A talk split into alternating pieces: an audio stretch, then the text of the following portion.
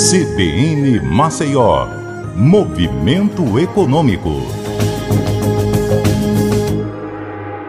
Olá, eu sou Patrícia Raposo e o destaque hoje aqui no Movimento Econômico é o estado de Sergipe, porque o consórcio liderado pela gigante ExxonMobil deu início à perfuração de um poço de petróleo e gás pioneiro localizado em águas profundas. A licença ambiental foi concedida pelo IBAMA no último dia 17 e a permissão para perfurar 11 poços de petróleo ao longo da costa é válida por cinco anos. A informação foi confirmada pela Enalta Participações, que, junto com as norte-americanas Exxon e Murphy Oil, detém a concessão para exploração de nove blocos na bacia Sergipe-Alagoas.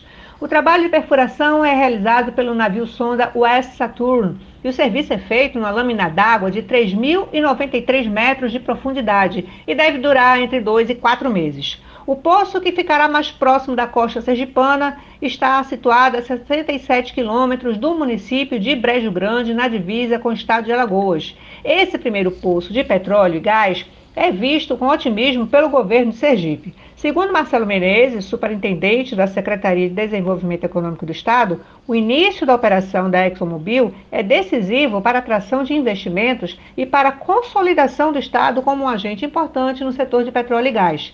Ainda de acordo com o titular da pasta, a exploração deste primeiro poço pode abrir caminho para futuras campanhas exploratórias. A perspectiva é embasada no fato de a Petrobras ter encontrado óleo e gás em área contígua e pelos resultados da pesquisa sísmica marítima.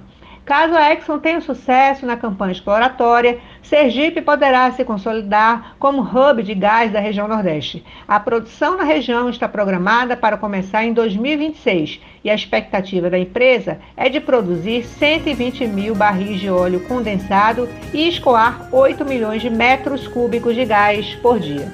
É isso, eu fico por aqui e até a próxima.